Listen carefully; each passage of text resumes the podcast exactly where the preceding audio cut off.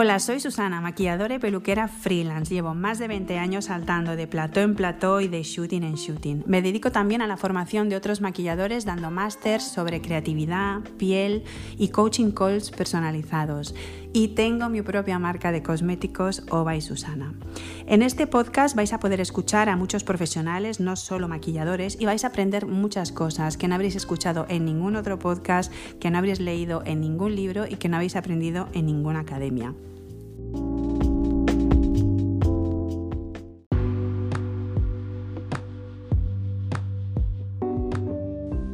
Este primer podcast es una conversación entre Raquel y yo. Raquel también es maquilladora, lleva muy poquito tiempo y me ha asistido en alguna ocasión. Raquel tiene muchas preguntas y muchas dudas sobre la profesión, como es normal, acaba de empezar, y decidimos al final eh, grabar la conversación porque seguramente hay muchas respuestas que puedan ayudar a mucha más gente que está en su misma situación. Eh, os digo también que si hay niños cerca, en algún momento eh, taparle los oídos o ponerle auriculares no es muy grave, pero bueno, para que lo sepáis. Espero que os guste. Yo quiero saber cómo empezaste, cómo descubriste que querías ser maquilladora.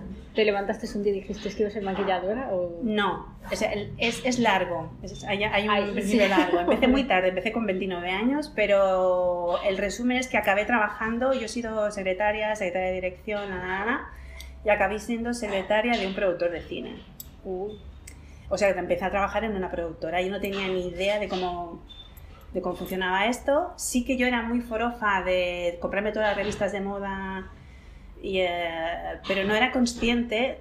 O sea, me empecé a dar cuenta de que había créditos y en el que ponía fulanito maquillado con productos tal, a raíz de trabajar en la productora. Porque la gente dejaba currículums, las maquilladoras dejaban currículums para que lo viera mi jefe, y yo pues miraba el currículum y pensaba, coño, pues hay gente que estudia esto. O sea, he estudiado aquí, allá, y luego ponía mucho lo de test. Test, no sé cuántos, test, no sé qué. ¿Qué será eso de un test? Tarde también en conocer lo que era un test. no. Y luego cuando venía alguno por allí que hacía, pues preguntaba cosas, ¿no? Y, y nada, luego empecé a ver también que había alguno que ponía agencia, que es alguna agencia de maquilladores y tal, y empecé a investigar por ahí. Pero bueno, a mí siempre me había gustado, o sea, yo soy la típica que en la familia todo el mundo, bueno, mi mejor amiga con siete años le corté el flequillo, ya o sea, ya empecé a hacer cosas, pero no era consciente. Nunca pensé que esto era una profesión. Y bueno, ahí me di cuenta y ahí empecé. Ahí empecé, ahí busqué una agencia, ahí me bueno, decir, no tengo ni idea de esto, pero yo quiero aprender, de una manera de aprender es ser asistente. Y, empecé a asistir, empecé a asistir a gente de aquí, pero luego también empecé a asistir a maquilladores que venían de fuera, los servicios estos que llamamos ahora, y entonces pues que necesitas ayuda y no te traes a todo el equipo y, y entonces pues ahí ahí está. Y hasta ahora. ¿Piensas que ahora la gente podría hacer lo que tú hiciste, es ir a una, a una agencia directamente sin saber absolutamente nada y que le buscarían un maquillador para ser ayudante? Yo creo que ahora no, que ahora la cosa está mucho más complicada. Eh, bueno, es que hay, hay las dos vertientes. Eh, para mí fue muy complicado porque no había redes sociales, o sea, la única manera de darte a conocer era bueno, ahora le llamamos el networking, el outworking o como sea, o sea, conocer gente, hablar con gente, picar puertas, picar muchas puertas. Es que no teníamos ni página web. Es que yo creo que cuando empecé a trabajar en la, en, en agencia, ahora va a sonar a Kenatón, pero no había móvil.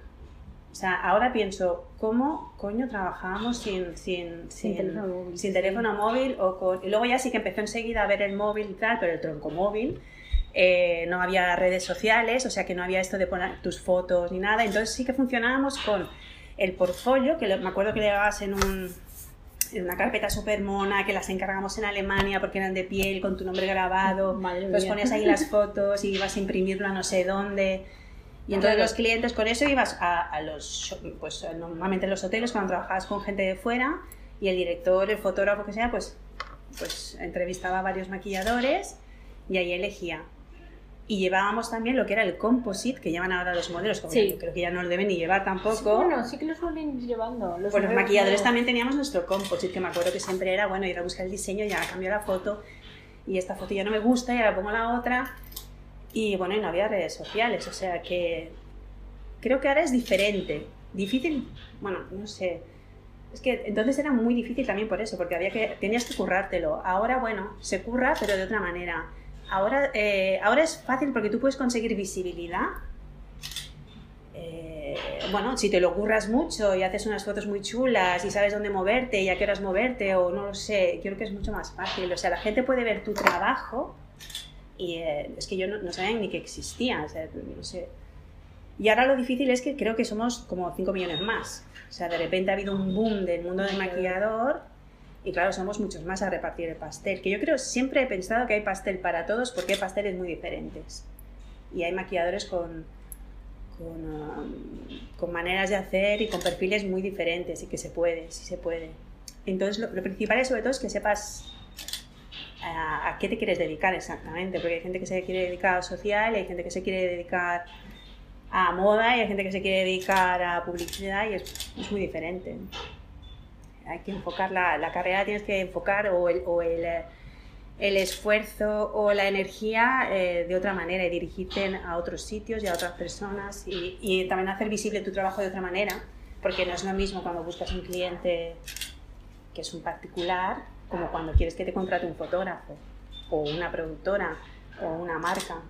Es, no sé, en cuanto a las redes sociales, ¿cómo lo ves? O sea, ¿piensas que ayuda al fotógrafo, o sea, al fotógrafo, al maquillador, que es un trabajo añadido a tu trabajo normal como maquillador? Yo pienso que es una herramienta y es una muy buena herramienta.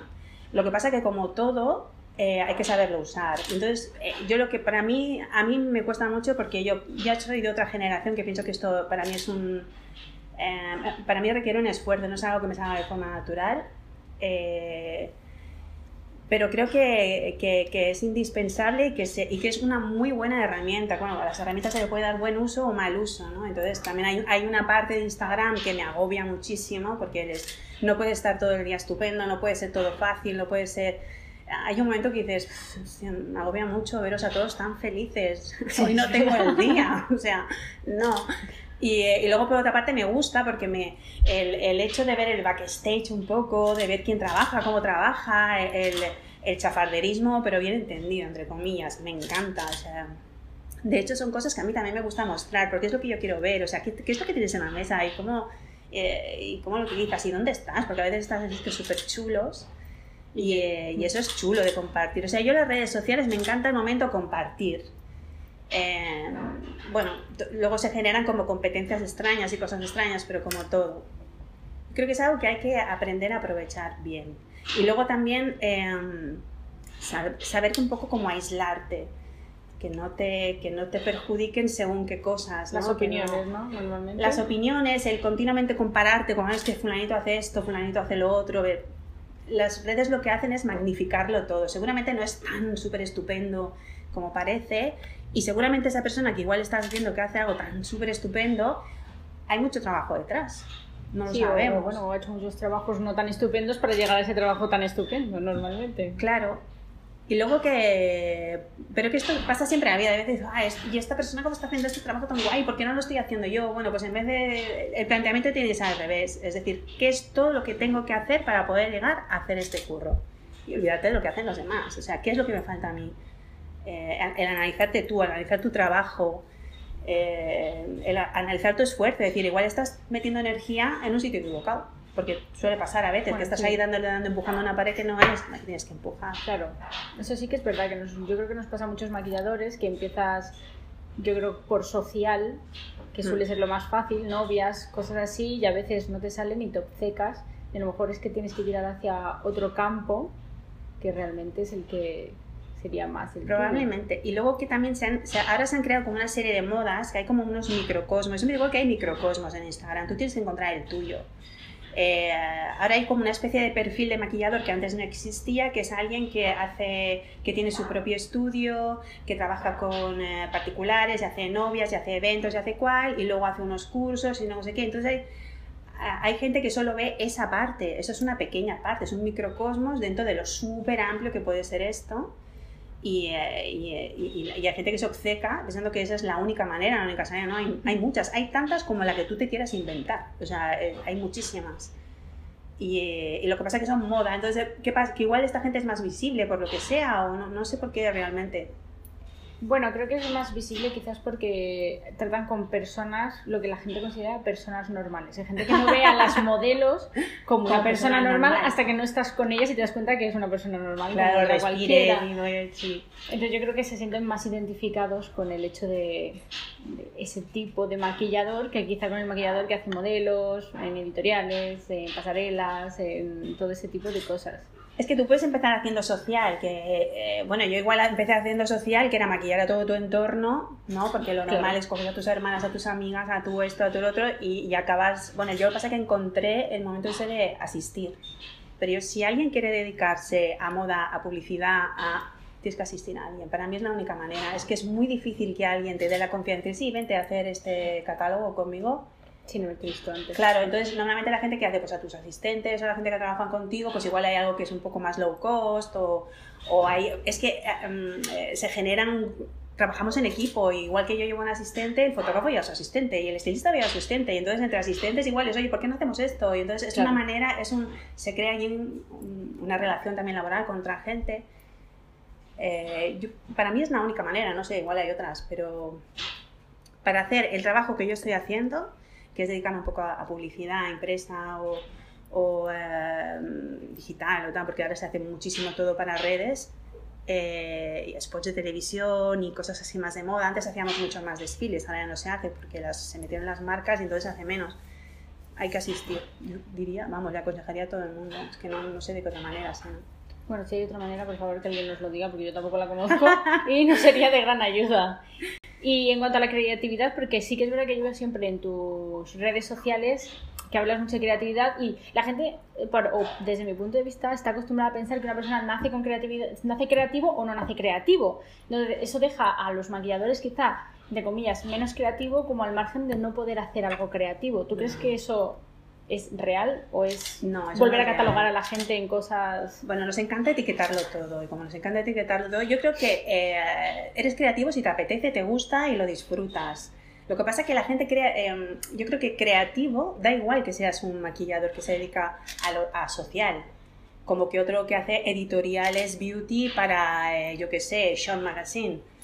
Da igual, vas a necesitar la creatividad para tu trabajo porque porque necesitas salir de imprevistos, porque necesitas mezclar cosas, porque necesitas de repente, eh, yo qué sé, es que la creatividad no sirve para todo, es que da igual que seas secretaria, eh, necesitas ser una persona creativa, es una persona que tiene muchas salidas, eh, que tiene, no sé, que es más resolutivo. totalmente resolutivo, sabes salir de, no sé, y además disfrutar de las cosas. Pero para un maquillado para mí es completamente imprescindible. O sea, trabajamos con colores, trabajamos con texturas, trabajamos con pieles normalmente en cuando, eh, tienes que interpretar cosas, o sea, te viene el cliente, da igual que sea una persona que te está hablando de su vestido, de su no sé qué, de, se ha hecho ahí su, imagen de lo que quiere, y tú tienes que interpretarlo y trasladarlo a la imagen que esa persona quiere dar. Lo mismo me pasa a mí con un director de arte, un fotógrafo. Ellos me están contando su película o un cliente que la ha vivido porque es su producto, porque es su cosa, y tú tienes que meterte en esa película y eh, sacar de ahí lo que es la imagen que corresponde a esto que te están pidiendo. Y luego es una parte que yo no he estudiado nunca en academia, o sea, hice cuatro cosas así, pero nada, estudié sobre todo con la gente con la que he trabajado. Hmm. Porque a veces hacían como, eh, vamos a trabajar, no sé qué, de pieles, y yo iba a todo, me apuntaba a todo. Y ahora se me perdió el hilo. Eh, el tema de la creatividad, o sea, a mí nadie me enseñó cómo enfrentarme a una editorial que tengo que hacer 7 o 10 fotos. De repente era como, wow, ¿y, ¿cómo esto? Eh, nadie te enseña cuál es. El proceso creativo es una cosa que igual es como muy complicado, no te lo va a enseñar nadie, pero sí, sí que hay ciertas cosas, hay una, hay una metodología, o por lo menos yo tengo la mía, que me ha funcionado muy bien. Y esto es lo que, por ejemplo, hacemos esto en el máster, en el Beauty Bootcamp, que es enseñar a la gente un poco a de dónde sacar la información, porque hay más información que en Instagram, hay otros mundos, pero están en este, pero muchísima más. Es como saber clasificarla, cómo, cómo analizarla, cómo mezclarla. Y luego hay muchos más temas que si, si, o sea, cuanto más técnica tengas, cuantas más procedimientos conozcas, abres el abanico. Tienes muchas más posibilidades de hacer cosas. Si solo sabes hacer un eyeliner y un labio perfilado y, y ya, pues te va a ser un poco complicado estirar esto en siete fotos o estirarlo en... Es complicado, necesitas tener, o sea, hay que, hay que rellenar mucho para poder luego sacar. Algo así sería. Sí, es que la, gente normalmente cuando hablan de creativos solo piensan en los típicos maquillajes tipo body painting con millones de cosas. Y a mí eso me parece que es una persona que es creativa, pero puede ser igual de creativo hacerte algo muy pequeño en alguna zona o hacer... Claro. Es que yo, ser creativo no es el ejecutar. O sea, hay mucha gente que tú miras una idea y dices, ah, sí, vale, pues ha puesto aquí un brillo en el párpado y un purpurina tal, pues qué fácil. No, lo difícil es tomar la decisión de, de utilizar esto y luego que tenga una coherencia, que haya un hilo conductor desde la primera foto hasta la última. Se nota mucho cuando hay alguien que no ha trabajado en editorial, que ha hecho, pues venga, pues, pum, pum, pum, lo que digo yo, el circo, pues venga, saco toda la maleta, te lo coloco todo y buah, alguna saldrá. Eh, bueno, que no cuentan es una, opción. Para mí, yo, cuento historias, pero igual que las cuentas cuando estás en un catálogo, bueno, igual yo me monto muchas películas, pero igual que cuando el otro día hicimos un catálogo, pues el cliente nos vino con el el mood board que tenía y tal, y vale, sí, pues entonces ya vimos que había un poco más de rollo otoño, pero no sé qué, pero era como, estaban eh, así como un poco altivas, pero eran happy al mismo tiempo. que yo cuando veo un catálogo normalmente me, lo, que, lo que yo creo que ellos intentan transmitir es que tú te sientas dentro de esa historia y te imagines con esa ropa y ese look puesto. Es que tú quieres ser esa niña. Claro. Yo digo las niñas, pero bueno, tú quieres ser esa persona. Yo quiero sentir lo que está sintiendo esa persona ahora. O sea, de wow, cuando vendes una crema, igual, wow, yo quiero esa felicidad, ese momento de gustera. Es eso lo que estamos vendiendo. Y me parece mágico poder, eh, poder eh, eh, a mí me parece, vamos, fabuloso crear mundos y crear historias y crear cosas. Y, eh, y, la parte de la creatividad, esa que digo, es lo que yo he hecho beauties con caras completamente lavadas, pero claro, no se puede extrapolar y analizar, claro, sí, aquí solo hay una crema y tal, no, tienes que mirar las siete fotos, o las siete o las diez o las tres o las que sean, porque a veces un beauty también solo ilustra, yo que sé, en una revista no sé cuántos productos. De, pero tiene que tener un sentido, tiene que tener un sentido, un sentido visual. No, hace falta que tenga un argumento, pero un sentido visual, que lo veas. Yo hay veces que hay cosas que, me, que las veo y digo, ay, me falta algo. Me falta algo o me sobra algo, no sé lo que es, ¿sabes? También interviene el, el, gusto personal, evidentemente. Sí, bueno, claro. Es como cuando mm, ves, bueno, como cuando compras la ropa, es lo mismo, te vas a un diseñador o te vas a otro según lo que te cuente con su ropa o el gusto. No todo te puede gustar, pero... Pero también tengo una cosa que es muy importante, tener gusto personal, entre comillas, cada uno tiene lo que tiene, pero sí que tener un estilo definido como maquillador. Yo lo encuentro importantísimo. Porque yo... Eh, es indispensable, o sea, lo que mejor te puede pasar es como profesional que alguien diga, hostia, esto lo ha hecho, esto lo ha hecho Que lo identifiquen. Esto es la hostia, esto es pues, y es muy difícil encontrar el, tu propio estilo, porque normalmente nos pasa que cuando nos gusta algo, eh, ah, vale, hago esto. Y luego te vas para el trabajo y hago esto. Y luego, entonces hay falta, hay, hay una parte que también hablamos ahí en el, en hmm. el de esto de creatividad, en el máster del Beauty Bootcamp, que, que es el I más D. Hay que hacer investigación y desarrollo, o sea, investigación y desarrollo para llegar a tu propio estilo, para, para probar cosas, para eh, bueno, para ampliar el abanico, ya no solo de productos, sino de, técnicas, de cosas, de, de todo. Y, y, encontrar tu propio estilo creo que es... O sea, yo hay maquilladores que, que, lo veo clarísimo, los identifico rápidamente. Y creo que falta mucho eso. O sea, creo que, propio, sí. Sí, falta mucho eso. O sea, la gente ahora se guía mucho por lo que esto es lo que se lleva o esto es lo que más likes consigue y creo que nos equivocamos mucho.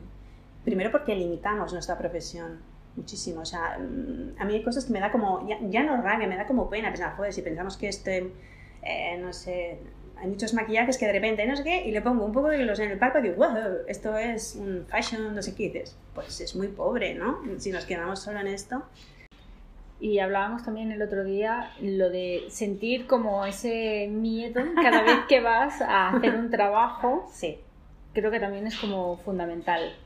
Yo siempre lo he dicho, lo he dicho, que el día que yo deje de sentir el pellizco en la boca del estómago, que hay curros que dices, uy, ¿sabes? Eh, entonces me iré a trabajar como una señora funcionaria o un señor funcionario. Bueno, aquello que dices, bueno, haga lo que haga, da igual, pues no, a mí no me da igual. No me da igual porque me encanta lo que hago. Y además quiero que tengo cierta responsabilidad. Porque eh, si la tienes, o sea, te están pagando un dinero para hacer un trabajo y el resultado, además nosotros es, no puedes tener un mal día y decir, pues mira, hoy pues pasa que no, pues no, es que no, hay mucha cosa en juego, o sea, no. Eh, yo, para mí es indispensable y, eh, y además me da vidilla el decir, va, y complicarme la vida también, de, pues vamos a hacer esto y lo otro, igual lo puedo hacer hay el ABC, hay la, te, te doy. tú puedes llevar el típico necesario que dices, con esto lo hago, pero vamos, mm, de sobrado. Pero ¿por qué lo vas a hacer? Yo muchas veces me obligo a decir, bueno, voy a sacar esto porque estoy harta de usar la misma sombra esta afuera, porque sé que me funciona, que pin, pin, pin, pin, es fabuloso. Pues no, pues me obligo a decir, no, tía, espabila, no podemos quedarte así en el 1, 2, 3, igual a tal. No, no, no, no no sé, supongo que es porque me gusta lo que hago. Salir de la zona de confort, ¿no? Tú tienes tus productos fetiche que sabes que no te fallan y es quitártelos para Exacto, ponerle riesgo al asunto. Claro, pero cuando le pones riesgo es cuando salen cosas. Yo cuando me han salido cosas chulísimas es cuando me he dejado, mm, mm, me he dejado todo el neceser de, yo qué sé, y he tenido que espabilarme con, hostia, hostia, hostia, hostia, ¿cómo lo hago? Y de repente, ay, coño, pues mira, mezclar esto con lo otro, pues, pues, pues no, pues me encanta pasan cosas, o sea, te pasan cosas y, pasan cosas interesantes. Entonces, claro, en vez de pegarte esos tuzos de la muerte, es mejor probarlo, toquetear antes. Y antes de que caiga algo en tu maletín, pues saber muy bien cómo se mezcla, cómo se estira, lo puedo trabajar en capas, pues para no tener sustos. Que bueno, sustos puedes tener siempre, o yo qué sé, de repente pueda darle a alguien una alergia o algo así, pero también tienes que saber cómo solucionar una alergia. O sea, es que es eh, momentáneamente, claro, porque no somos dermatólogos, pero hay una parte de skincare súper importante que eso en ningún sitio te lo enseñan tampoco. De repente aprendes a hostias. De, cuando empiezan a salirte pelotillas dices, ¿qué pasa? Sí, creo que se lo ha pasado a mucha gente. O sea, yo he logrado ponerle nombre a cosas que por experiencia las he sacado, pero claro, mm, que he sufrido mucho por experiencia decir, vale, sí, eh, ahora ya sé que es una base con silicona, con no sé qué, no sé cuántos. Bueno, lo acabas sabiendo al cabo de años, pero claro, creo que si lo empezamos a saber desde el principio, igual es mucho más fácil. Te da seguridad también de decir, bueno, eh, también puedes argumentar, porque hay clientes que quiero esto, quiero esto, quiero aquello. Y dices, pues bueno, pero si le dices, mira, si te hago esto o hacemos esto, puede que luego se enrojezca la piel y tal, y luego tengamos que volver y vamos a... Y bueno, avisados están. Y cuando pasa dices, te lo dije. sí eras como el profesional que, que, eres y que creo que es parte importante. Y hablando de, de, ese momento en el que te dejas un montón de cosas en casa o llegas a algún sitio y no tienes lo que quieres, cuéntanos, seguro que tienes anécdotas. varias, sabemos que, o por lo menos yo sé que tienes varias anécdotas de sí, tengo una la que le habré contado ya, que parezco la abuela pedorreta, pero eh, es que esa es muy heavy. Bueno, fue porque también hago pelo, porque en España si quieres hacer lo que hacemos hay que hacer las dos cosas. Hacer pelo me encanta, me gusta muchísimo también. Y, realmente aprendí las dos cosas a la vez, o sea que, aún tuve suerte. Pues me dejé eh, además era una producción de estas de guau, guau, guau, superproducción, íbamos dos fotógrafos, dos estilistas, dos maquilladores, no sé cuántos modelos allí, en París, cogieron una, bueno, dos super motorhome de estas que, bueno, aquello que dices, buah, buah, buah, y eh, nada, lo típico que hace, reducción de, de, maletas y tal, porque tu maleta personal, bueno, me llevo, me llevo, me llevo, total que llego a la motorhome, al momento, chun, chun, chun, chun, hablamos, vamos a hacer esto y no tengo cepillos de ninguna clase, ni un solo peine, o sea, cero patatero. Digo, si tengo que hacer una raya en medio, eh, o sea, y bueno, pues eh, acabé haciendo el brushing con las manos, que la modelo flipaba, me decía, wow, nunca me habían secado el pelo así, y dices, no, bueno, pues esto es lo... lo vendía en plan, esto es lo mejor para que te quedes súper natural, verás cómo te va a quedar y entonces no sé qué, el volumen, el calor de la mano, porque no sé cuántos, la electricidad estética, le pegué un rollo allí que me quería morir. Y, y, nada, y en cuanto el motorhome paró por donde fuera, compré tal, pero bueno, salí. Pero, Saliste del paso. Salí del paso, pero bueno, ahí era complicado, porque con un peine tampoco, los productos de maquillaje igual, pues haces ahí un invento del TVO y, y sales y alguna vez me ha pasado, por lo típico que te dejas el eyeliner o te dejas el pincelito de no sé qué que acabas recortando otro o bueno, o te dejas el pegamento de pestañas y empiezas a hacer inventos de... Eh, yo que sé, un eyeliner que tienes ahí apegotonado o una eh, máscara súper, bueno, de todo. Es que yo creo que ya podría escribir un libro de anécdotas. O un blog al menos de anécdotas. Sí, de cosas de esas que dices, no, no me puede estar pasando esto. Pasa. Claro, yo no lo he vivido antes, pero para mí creo que el mundo del maquillaje o entrar o moverte es como muy difícil. Sí, yo creo que ahora Eso, es... o, sea, o entras con alguien que te guía un poco como ayudante o Es te que encuentras a veces como muy perdido, que llegas a un sitio y Hay- es como... Sí, el problema es que hay una especie de secretismo. Yo no sé si esto es muy español o qué es, o que hay una especie de secretismo profesional. Nadie te dice sus cosas. Porque, Nadie claro, no te voy a decir que he utilizado porque no voy a ser que lo hagas tú igual, pero esto es una estupidez. Bueno, Esto es una totalmente estupidez totalmente. Si absurdo. tienes miedo a decir que has utilizado, yo soy de las que te cuento hasta dónde puedes ir a comprarlo. O sea, es que me parece- O sea, cada uno lo No sé, es que es absurdo. Y, eh, y a mí lo que me gustaría es, la gente nos, nos quejamos de ¿qué? porque no nos valoran los maquilladores, ¿qué? es que los primeros que no nos valoramos A son nosotros. nosotros. Mm. O sea, es así. O sea, no nos valoramos porque no nos respetamos como grupo, no, no, no nos respetamos como profesión, y no creamos un- una profesión así porque no, porque no, porque vamos cada uno a la suya y que no se entere y cuánto cobro y cuánto no cobras, Sí. pues no pasa nada. Eso a mí me parece horrible. Yo creo que es la peor parte, primero porque tú pones a lo mejor un precio que tú consideras que es por lo que tú te moverías de casa, que creo que es lo Claro. que cada uno haría. Es decir, Sí. tú no te vas a un trabajo en el que vayas a trabajar 40 horas y te paguen 12.000 euros, porque para eso, pues, ¿qué quieres que te diga? Me voy a uno de menos horas que me van a pagar lo mismo en otro sitio, ¿no? Claro. Pues lo mismo en el maquillaje. Y cuesta mucho porque siempre hay alguien que no se valora a sí mismo y lo va a hacer por algo que ni siquiera le sale rentable salir de casa.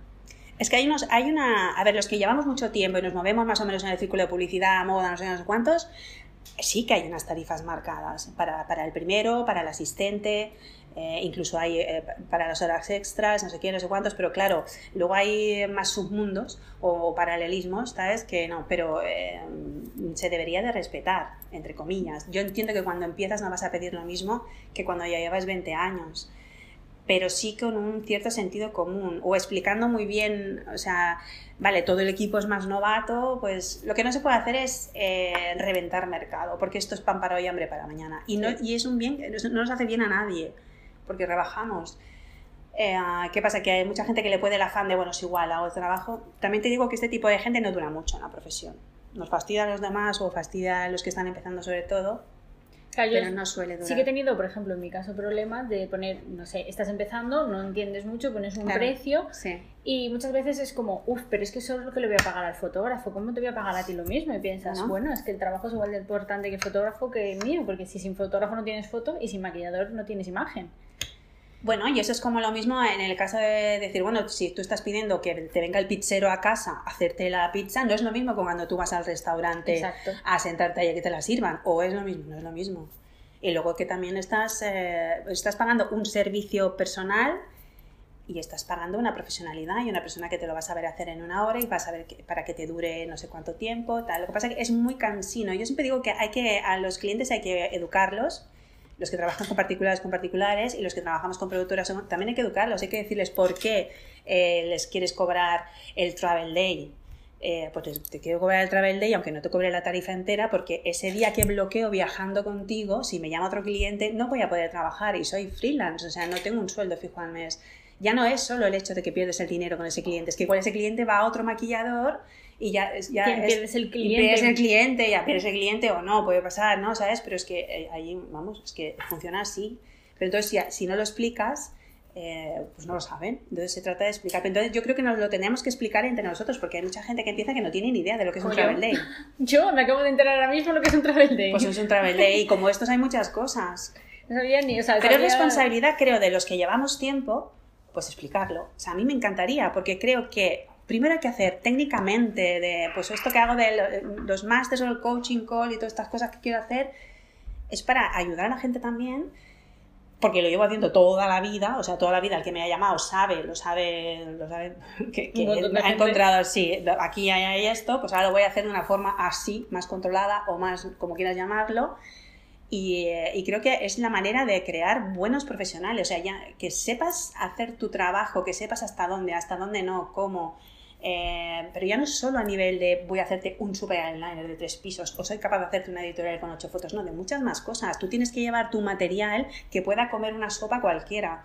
O sea, a nivel de higiene, a nivel de montones de cosas que yo creo que son súper importantes y que eso es lo que hace que un, un profesional sea de, de chirimingui o, o el Todo pedazo de profesional. Claro, no es lo mismo.